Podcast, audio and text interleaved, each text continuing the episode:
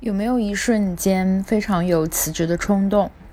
我在医院工作，在急诊轮班的时候，嗯嗯，遇到这些比较，呃，极端的这些病人的时候，你就会觉得啊，这份工作做着有什么意义呢？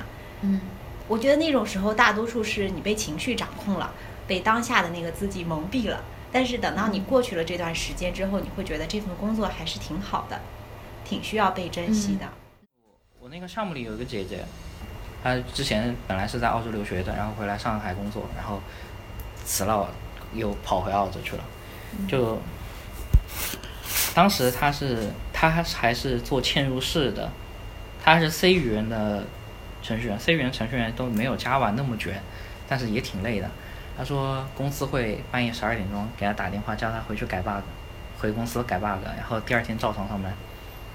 啊，他说这都不算什么。他说当时我还觉得我可以坚持，因为工资还比较高。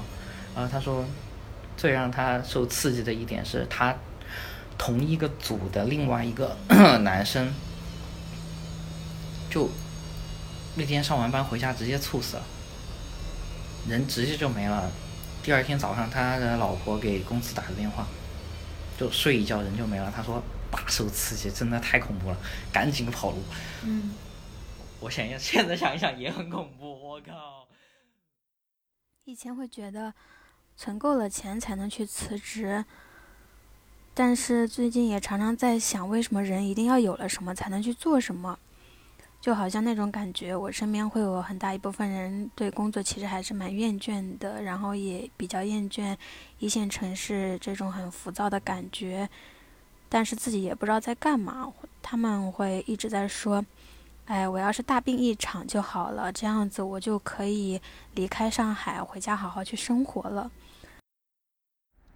嗯，你觉得大家最终选择不辞职，到底是害怕什么？会比较害怕自己没有收入来源，害怕自己找不到比较好的工作，害怕别人都在上班，我在家里什么也不干的话，自己和身边的人的差距会越来越大。其实归根。绝底可能也不知道自己为什么会这样子去焦虑，但是今年可能自己改变了很多，就可以去说服自己接受自己无所事事的状态了。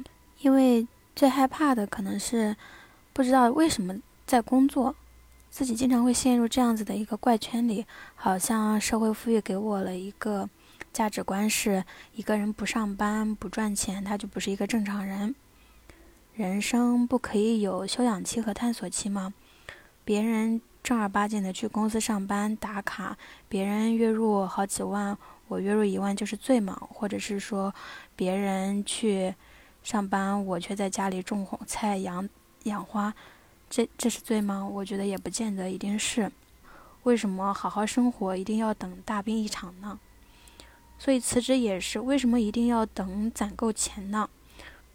其实开开心心结束一段不适合的工作，嗯，比选择一份不适合自己的工作要更难。我觉得大部分人还是在追求世俗上大家想要这样子的生活的，还是希望就每个人能够接受自己无所事事的那个期间，能够接受自己去探索生命的意义吧。